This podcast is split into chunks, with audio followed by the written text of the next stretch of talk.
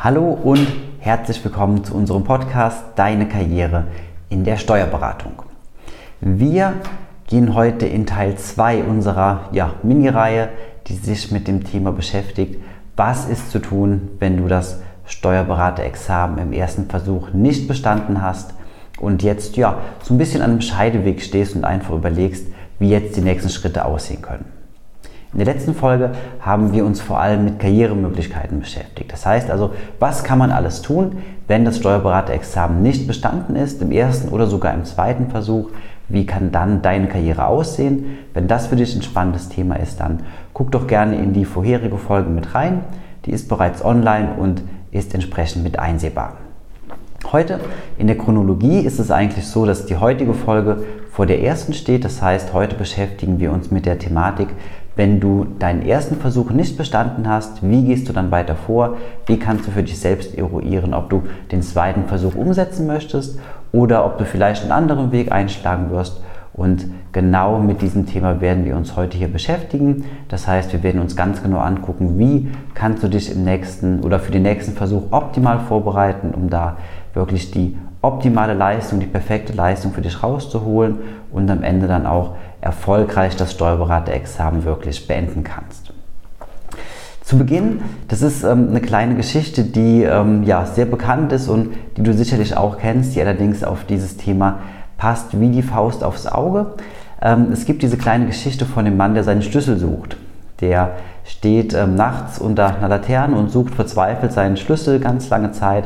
Irgendwann kommt ein Polizist hinzu und fragt ihn, was er macht. Und der Mann erklärt, er hat seinen Schlüssel verloren und sucht ihn und fragt den Polizisten, ob er ihm helfen kann. Der Polizist, natürlich, dein Freund und Helfer, ist dabei und hilft. Und nach einiger Zeit fragt der Polizist den Mann, ähm, haben Sie den Schlüssel denn wirklich hier an dieser Stelle verloren? Und der Mann sagt, nee, nee, den Schlüssel habe ich da hinten an meiner Haustür verloren. Ähm, und der Polizist fragt dann, aber warum suchen wir denn hier? Und die Antwort des Mannes ist, ja, hier ist es hell, hier kann ich suchen, ähm, hinten sehe ich ja gar nichts. Und genau so verhält sich in ganz, ganz vielen Punkten die Situation, in der du dich gerade vielleicht befindest, wenn du das Steuerberaterexamen im ersten Versuch nicht bestanden hast. Wir begleiten seit mittlerweile fünf Jahren sehr viele ja, angehende Steuerberaterinnen und Steuerberater in genau dieser Situation immer wieder. Und der größte Fehler, der meiner Meinung nach immer genau an dieser Stelle gemacht wird, ist, dass man halt eben ja, nach dem ersten nicht bestandenen Versuch im Licht sucht und ähm, dann, weiß ich nicht, einfach nochmal die Schlagzeit erhöht, ähm, den gleichen Kurs nochmal besucht, ähm, vieles nochmal genauso macht wie vorher, halt eben einfach nur noch mehr Stunden investiert, sich noch mehr stresst und die gleichen Fehler wiederholt, ohne im Endeffekt in den Schatten zu gehen und das Risiko einzugehen, mal zu gucken, ähm, hinter die Fassade zu gucken und dann festzustellen, okay, was hat denn vielleicht wirklich nicht funktioniert? Was hat denn vielleicht wirklich nicht geklappt? Und woran hat es gelegen, dass ich meine Leistung oder das, was ich eigentlich weiß, in der Prüfung gar nicht abrufen konnte? Und wenn man diesen Schritt geht und ins Dunkle geht und da eben einfach mal sucht, sich mit Themen beschäftigt, die vielleicht im ersten Moment fast schon abwegig scheinen, das heißt, die gar nichts direkt mit der Steuerberatung zu tun haben.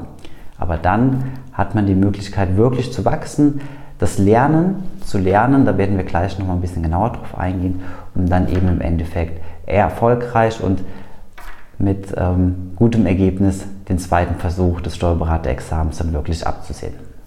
Ja, der allererste Punkt, wenn du an dieser Stelle stehst, ist jedoch ähm, noch ein ganz anderer in meinen Augen und zwar ähm, wenn wir davon ausgehen, du hast dein Ergebnis bekommen und siehst jetzt, okay, der erste Versuch hat leider nicht funktioniert, beziehungsweise dein Versuch hat nicht funktioniert und du stehst jetzt da und weißt, okay, die Prüfung, so wie du sie geschrieben hast, war nicht erfolgreich.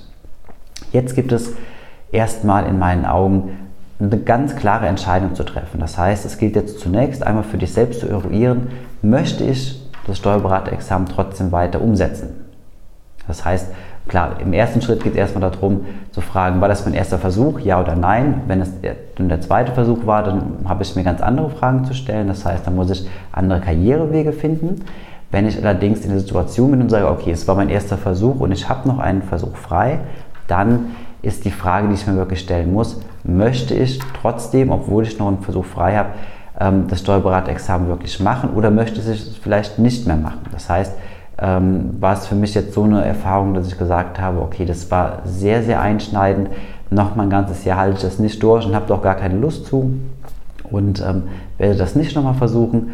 Oder ist es die Option, dass man sagt, ich weiß nicht, vielleicht mache ich das Steuerberaterexamen nochmal, aber eben an dieser Stelle jetzt gerade nicht. Ich brauche erstmal ein, zwei, drei Jahre Zeit, um mich wirklich halt ähm, zu finden, ähm, meine Karriere auf die, nächsten, auf die nächste Stufe zu heben, eben unabhängig vom Steuerberaterexamen, weitere Erfahrungen zu sammeln, um eben nochmal im Stoff noch sicherer zu werden, noch fester zu werden. Oder ist es halt wirklich so, dass ich sage, okay, egal was kommt, ich möchte unbedingt das Steuerberaterexamen, das möglichst schnell. deswegen werde ich jetzt weitermachen und in einem Jahr wieder in den Versuch reingehen. Das ist die erste Frage, die man sich also da wirklich ganz klar stellen muss, um eben einfach für sich selbst zu eruieren, ja oder nein, will ich das oder will ich das nicht. Und wenn diese Entscheidung dann gefallen ist, fallen alle anderen Entscheidungen an dieser Stelle auch deutlich einfacher. Das heißt, wenn du mit dem Weg des Steuerberaters eigentlich gar nicht so zufrieden bist und irgendwo ähm, das vielleicht gemacht hast, weil dein, deine Eltern Steuerberaterinnen und Steuerberater sind und ähm, das irgendwo halt vorgegeben war, du aber eigentlich gar nicht so richtig hinter der Sache stehst, wirst du jetzt im zweiten Jahr, ähm, wenn du dich vorbereitest, halt nochmal wesentlich mehr Probleme haben, wirst mit dir selbst im Unreinen sein.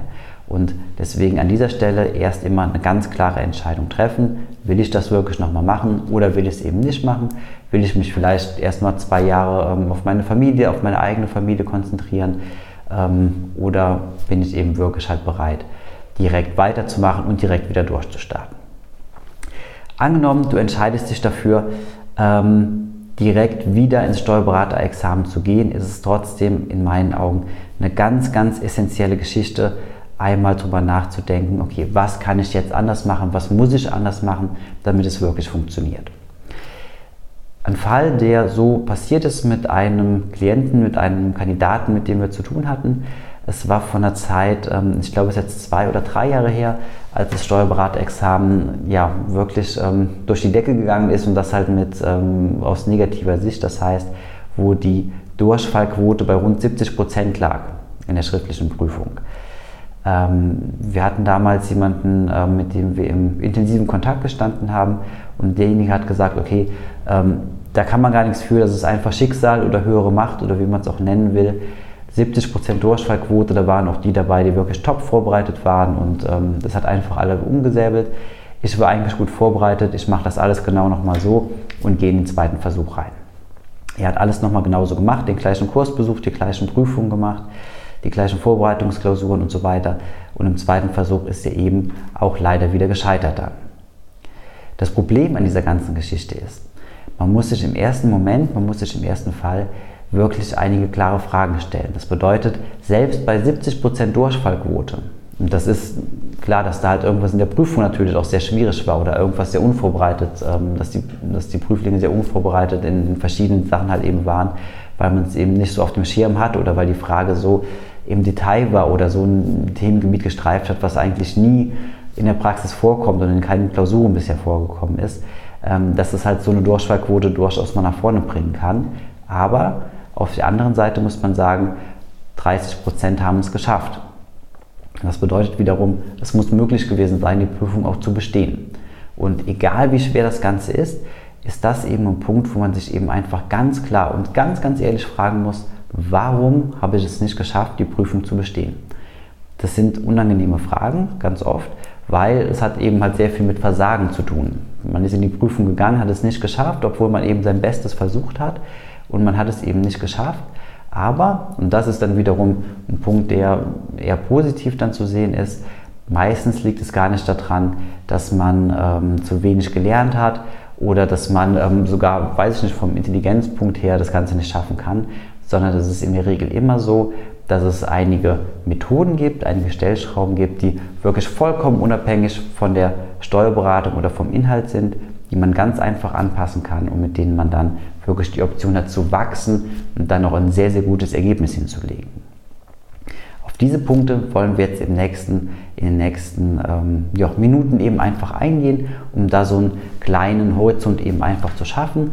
Vom Grundsatz ist es eben so, dass nach der nicht bestandenen Prüfung, wenn man dann mit sich selbst in Inventur geht, wenn man sich mit sich selbst beschäftigt und dann einige Sachen halt eben hinterfragt, kommen ganz, ganz viele verschiedene Sachen eben zum Vorschein, wo man sagt, okay, das sind wirklich Punkte, da muss ich an mir arbeiten, da muss ich eben einfach meinen Alltag anders strukturieren. Ob das zum Beispiel sowas ist, dass mein Fußballverein, ähm, wo ich dann dreimal in der Woche trainiert habe und ein Spiel ähm, am Wochenende gemacht habe und wieder nach abends weggegangen sind und ähm, ja, regelmäßig einen Kasten Bier leer getrunken haben. Ähm, das sind Sachen halt, ähm, da muss man sich ganz klar drüber sein, dass das halt in dieser Zeit eben nur sehr schwierig umsetzbar ist oder zumindest halt nicht in diesem Umfang umsetzbar ist. Aber das ist halt eine recht individuelle Geschichte. Wir werden aber jetzt im Folgenden auf die Top-Punkte eingehen, die in der Regel halt meistens mit dabei sind, wo man einfach sagen kann, okay, das sind die Klassiker, daran kann man sehr einfach schrauben, um halt eben wirklich das Ergebnis nochmal ein bisschen nach vorne zu bringen und sich halt eben einfach ganz anders darzustellen und sehr gut vorbereitet in die Prüfung gehen zu können. Ja, der erste Punkt, das hört sich komisch an, weil du hast ähm, vielleicht ein Studium gemacht oder zumindest mal eine Ausbildung und eine Weiterbildung und bist sehr, sehr lange im Themengebiet drin. Und in der Steuerberatung ist es ohnehin so, dass von Jahr zu Jahr immer viele, viele Neuerungen kommen und das Thema Lernen immer ganz klar im Vordergrund steht. Allerdings ist hier der Punkt, es gilt nochmal vollkommen neu zu lernen, wie man lernt. Es gibt ganz viele Untersuchungen in diesem Bereich und wir haben uns mit dem Thema sehr lange beschäftigt und ich selbst als ehemaliger ähm, Lehramtsstudent und angehender Lehrer ähm, habe da einige Einblicke sammeln können. Es ist einfach so, dass mittlerweile bewiesen ist, dass das Lernen, so wie es früher stattgefunden hat, sehr, sehr ineffizient ist. Das bedeutet, wenn du dich freitagsabends für deine Bücher setzt und bis sonntags morgens oder bis sonntagsabends durcharbeitest, dann ähm, bist du alleine einfach, liest den Stoff, wiederholst den und da bleibt natürlich eine ganze Menge hängen, aber es ist sehr ineffizient. Das bedeutet, der optimale Lernprozess sieht im Endeffekt so aus, das nennt sich das kooperative Lernen. Das ist ein Dreischritt oder ein Dreiklang, wo du zunächst einmal dir selbst verschiedene Fragen stellst, dir selbst halt verschiedene Lösungen überlegst, dich mit der Thematik genau auseinandersetzt und da halt eben dein Wissensgebiet, dein Wissensschatz eben einfach erweiterst. Im zweiten Punkt geht es dann darum, mit einem Partner in einen Austausch zu gehen. Das kann heute, und das geht relativ einfach, virtuell sein, das heißt über Zoom, dass man sich austauscht, über verschiedene Fragen diskutiert und ähm, da eben einfach im Gespräch das Ganze wiederholt, andere ähm, Facetten eben von der anderen Seite eben mitbekommt und dadurch wird das Gelernte, das was in der Struktur eben im Kopf jetzt erstmal drin ist, sehr, sehr gefestigt. Das heißt, das ist also deutlich besser verankert und wesentlich besser darstellbar. Und im Kopf, man hat es also wesentlich besser verstanden. Im letzten Punkt geht es dann darum, das Ganze entweder in einer größeren Gruppe nochmal zu besprechen. Das heißt, dass man dann in einer Gruppe von vier, sechs oder acht Personen ist und eben diese Themenpunkte nochmal bespricht. Oder das Ganze eben einer Gruppe präsentiert.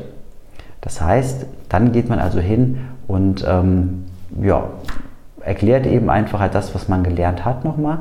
Und dieser Punkt ist vor allem deswegen wichtig. Hier ist es also so, da passiert kein neuer Wissensaufbau mehr, sondern es ist so, dass durch diese Präsentation sich das Ganze im Kopf wirklich festigt. Das heißt, es ist also viel besser abrufbar und man hat viel, viel mehr Verknüpfungspunkte mit den einzelnen Synapsen, wo man im Endeffekt danach sagen kann, okay, es ist wirklich fest im Kopf drin und es ist langfristig wirklich abrufbar. Und es ist nicht so, dass man es heute gelesen hat ähm, und überflogen hat im Endeffekt. Und ähm, am nächsten Freitag ist es schon wieder weg, weil das eben jetzt eine Woche lang her ist, sondern durch diesen Dreischritt ist es einfach so, dass das eben sehr, sehr fest im Kopf verankert ist.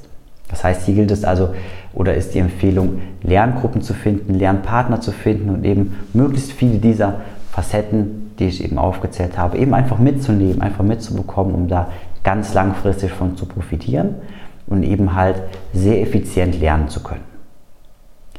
Der zweite Punkt, der ganz, ganz wichtig ist, das ist, ich habe es eben schon angesprochen am Beispiel ähm, des Fußballvereins, es gilt, ähm, sich Zeit frei zu schaufeln und diese in möglichst einer sehr guten Lernumgebung halt eben auch umsetzen zu können. Das heißt, ähm, das ist klar, jeder, der das, den ersten Versuch gemacht hat und sich ohnehin mal auf eine Prüfung vorbereitet hat, weiß, Lernen geht im Endeffekt nur dann, wenn man halt die nötige Ruhe hat und das nötige Umfeld dazu hat. Aus eigener Erfahrung selbst kann ich aber auch sagen, dass selbst wenn man ein solches Umfeld hat, man halt, das heißt, man sitzt in seiner Wohnung alleine, hat, ähm, weiß ich nicht, das Telefon ausgestöpselt und ähm, das Handy ausgemacht, Ähm, es kann durchaus sein, dass es aber nicht die Ruhe ist, die man wirklich braucht, weil man sich vorher vielleicht mit der Freundin gestritten hat, dass man jetzt schon wieder das Wochenende nicht da ist oder weil die Eltern sich Sorgen machen, dass man nur noch am Lernen ist und ähm, aus der Welt irgendwie erstmal weggegangen ist oder weil man weiß, auf der Arbeit gibt es noch eine ganze Menge zu tun, was ich eigentlich auch machen müsste. Das heißt, hier gilt es also wirklich, eine physische Lernumgebung zu schaffen, die halt wirklich funktioniert und gleichzeitig auf der anderen Seite auch eine psychische Komponente zu finden, dass man da halt eben auch die Ruhe hat, dass man ein Umfeld hat, was einen unterstützt und was einem auch wirklich die Zeit, Zeit und den Freiraum gibt, sich da wirklich komplett drauf zu konzentrieren, um dann auch optimal lernen zu können und vollkommen ohne irgendwelche ähm, ja, negativen Einflüsse, ähm, dass man sich halt da entsprechend auf die Lernerei einsetzen kann und die nötige Zeit hat und Ruhe findet, da halt wirklich optimale Ergebnisse und Fortschritte zu erzielen. Witzigerweise ist es gleichzeitig so, dass wenn man es schafft, in einer sehr ruhigen und guten Umgebung zu lernen, dass man dann auch deutlich weniger lernen muss. Das heißt also, ähm, gestresst zu lernen hat halt ähm, vom Ergebnis her einen deutlich höheren Fortschritt als sehr ruhiges Lernen, wenn man halt mit sich im Reinen ist und ähm, halt weiß, okay, jetzt ist die Zeit da und man hat sonst keinen großen Stress. Dann funktioniert das natürlich, das ist sehr, sehr leicht ein, ja, das ist sehr leicht nachzuvollziehen, ist es eben einfach so, dass das halt dann deutlich besser funktioniert und auch die Lernkurve deutlich besser ist, man weniger Zeit investieren muss für trotzdem mehr Lernfortschritt zu haben. Ja, ein Punkt, der sehr, sehr oft gerade in den Zeiten vor dem Examen oder in den Wochen vor dem Examen oftmals vergessen wird, das ist eben die Zeit der Erholung. Und ähm, das kann man sich vorstellen, ein Steuerberaterexamen ist vergleichbar mit einem Marathon zum Beispiel. Das bedeutet, ähm, ein Marathonläufer, der sich auf einen Wettkampf vorbereitet, der trainiert vielleicht ein Jahr vorher oder ein Dreivierteljahr vorher, fängt er an, baut seine Kondition auf, arbeitet an seiner Schnelligkeit, arbeitet an seiner Technik. Das heißt, er hat sehr, sehr viele Facetten, die er eben einfach einbringt ins Training, um sich da eben einfach zu verbessern, um am Endeffekt, im Endeffekt das bestmögliche Ergebnis für sich herauszuholen. Allerdings, drei Wochen vor dem Lauf, vor dem Marathonlauf ähm, oder eben bei dir vor dem Beratexamen, aber wir sprechen erstmal von dem Marathonläufer, also drei Wochen vor dem eigentlichen Lauf, fährt er das Training sehr, sehr stark runter. Das bedeutet also, er sorgt dafür, dass seine Muskeln erholt sind, dass er ähm, keine Entzündungen mehr im Körper hat, dass er natürlich regelmäßig noch trainiert, allerdings lange nicht mehr mit diesem ganz klaren Fokus und mit dieser ganz, ganz klaren ähm, Situation, dass er halt immer den nächsten Vortritt sucht und immer noch mal die Leistung noch mal weiter höher bringt, sondern er versucht ab dem Moment einfach das Gelernte bzw. halt den Fortschritt zu, oder zu ähm, konservieren, um dann halt am Renntag optimal vorbereitet, ausgeschlafen und ja, in aller Ruhe die optimale Leistung abzurufen. In der Praxis sieht es allerdings so aus, dass gerade beim Steuerberaterexamen oder auch bei ähm, ja, den, den, Studiengängen grundsätzlich das sehr oft so ist, dass man bis einen Tag vorher in den Büchern hängt, nochmal irgendwas nachguckt, nochmal irgendwas nachliest, ähm, irgendwie denkt, okay, da muss ich nochmal rangehen und so weiter. Ähm, und halt eben die Lern oder die, ähm, der Einsatz halt immer weiter steigt, exponentiell sogar steigt, dass man vielleicht zwei Wochen vor dem Beratexamen nichts anderes mehr macht, als sich ausschließlich auf den Stoff zu konzentrieren. Und das ist halt eben oftmals so, dass gerade dann die Situation kommt, dass man dann in der Prüfung sitzt und irgendwann gar nichts mehr weiß, ein Blackout hat oder ähm, sehr große Probleme hat, sich eben halt an das Gelernte überhaupt zu erinnern, weil der Kopf eben gar nicht mehr die Möglichkeit hatte, sich da so ein bisschen runterzufahren und eben einfach mal alles wirklich sacken zu lassen, dass man da im Endeffekt auch darauf zurückgreifen kann. Das bedeutet, in der gesamten Phase des Lernens ist es ganz, ganz wichtig und auch vor allem in den Tagen vor der Prüfung, dass man natürlich immer den Fortschritt im Auge behält, aber halt eben sich auch Zeit nimmt, ähm, nochmal auf Null zu fahren. Das heißt, es ist also vollkommen legitim, auch mal zum Fußballtraining zu gehen, zum Spiel zu gehen oder sich mit den Freunden zum Bowling zu treffen oder irgendwas anderes zu machen, ähm, was eben gar nichts mit dem Steuerberaterexamen zu tun hat. Und nur dann hat man auch die Chance, halt wirklich nochmal komplett runterzufahren, alles sagen zu lassen, dann wieder auf dieser Ebene zu starten, um da halt dann eben den nächsten Fortschritt eben drauf ansetzen zu können. Das ist ein ganz, ganz wichtiger Punkt, der halt eben im Lernen ja immer wieder sehr, sehr stark unterschätzt wird. Denn gerade beim Steuerberaterexamen ist es eben vom Umfang her nicht mehr so wie in einer ähm, Vokabelprüfungen in der Schule, wo man weiß, okay, man hat 30 Vokabeln zu lernen und wenn ich jetzt zwei Stunden vor der Prüfung eben hingehe und mir die jetzt alle reinziehe, dann kann ich die gerade, dann sind die gerade verfügbar. Das mag in der Situation stimmen. Beim Beraterexamen ist es aber nicht mehr so, weil der Stoff eben einfach so immens ist, so groß ist. In den letzten Tagen vorher das noch irgendwie dann mitzubekommen, ist fast unmöglich. Deswegen gilt es da also viel, ist es viel, viel wichtiger, wirklich dann die Ruhe zu finden und sich ganz konzentriert auf die Prüfung vorbereiten zu können und da dann auch zu sitzen und zu sagen, okay, jetzt kann ich mich mit voller Konzentration eben auch der Prüfung widmen dann.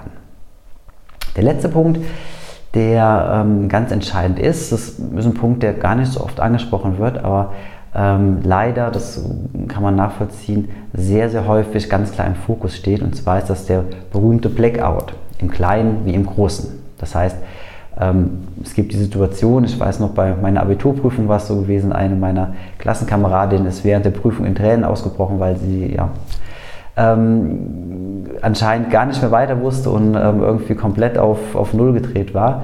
Ähm, das heißt, also da ging es einem halt so komplett auf Null. Ähm, es gibt aber auch ähm, andere Fälle, wo man eben, weiß ich nicht, ganz gut dabei ist. Dann gibt es zwei Aufgaben, wo man denkt, ich weiß es auch eigentlich, aber ich komme gerade einfach nicht drauf. Macht dann weiter, hat vielleicht sogar im Endeffekt bestanden, aber eben da hat man wirklich viele wichtige Punkte liegen lassen, um ein sehr gutes Ergebnis zu erzielen.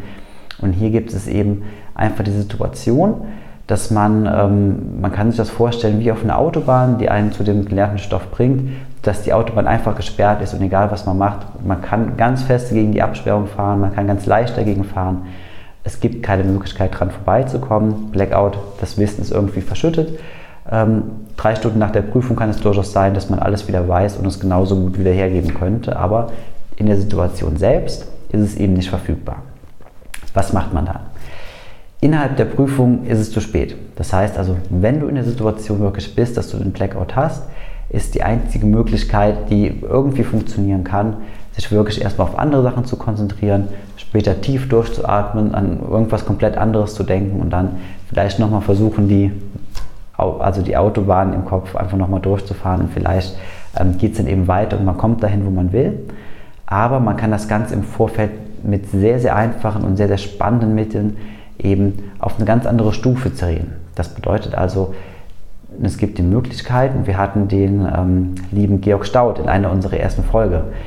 Der Georg Staud ist Hypnotiseur und hat in seiner Karriere sehr viele ähm, Prüflinge darin vorbereitet und begleitet, ähm, sehr, sehr gute Prüfungsergebnisse umzusetzen. Wie hat er das gemacht? Hypnose ist immer so ein Punkt, der ähm, ja, für sehr viele ein bisschen spooky klingt und ähm, gar nicht realistisch irgendwie einsetzbar ist. Allerdings ähm, ist die Erfahrung her sehr, sehr gut und ähm, mit allen Leuten, die in diesem Bereich das sich einfach mal ausprobiert haben, ist es so, ähm, ich kann mich nicht an einen erinnern, der da negative Erfahrungen gesammelt hat. Also alles, was Bereich Hypnose, NLP und so weiter ist, hat nicht umsonst mittlerweile eine absolute Hochkonjunktur und ist ähm, ja, ein sehr modernes Thema geworden, weil es halt eben sehr, sehr viele positive Effekte mitbringt. Der Georg Staud erzählt in ähm, unserer Podcast-Folge sehr viel darüber, ähm, wie man das halt eben schaffen kann, dass man sich äh, das gesamte Wissen quasi vorstellt wie eine Art Bibliothek. Das heißt, alles, was du gelesen hast, alles, was du gelernt hast, ist in einer riesengroßen Bibliothek mit ganz vielen verschiedenen Büchern, Schubladen, Ordnern, alles abgelegt. Und durch diese Hypnose oder durch diese, ähm, ja, durch diese Denkstruktur ist es eben einfach so, dass wenn du irgendwas brauchst, wenn du irgendwas wissen willst, was in deinem Kopf drin ist, dann gehst du einfach den Weg, du weißt genau, wo es liegt. Du gehst zu diesem Ordner hin oder dieser Schublade hin, machst es auf, ziehst das Blatt heraus, was draufsteht, guckst es dir an und dann weißt du es eben. Und die ähm, ja, Ergebnisse oder die Erfahrungen, die hier in diesem Bereich gesammelt werden, sind manchmal ja, so abstrakt, dass man es gar nicht verstehen kann, aber es ist wirklich nachweislich so, dass das ähm, sehr viel Ruhe bringt und einfach einen sehr, sehr schönen, sehr, sehr positiven Effekt hat, der das Lernen grundsätzlich nochmal sehr verstärkt.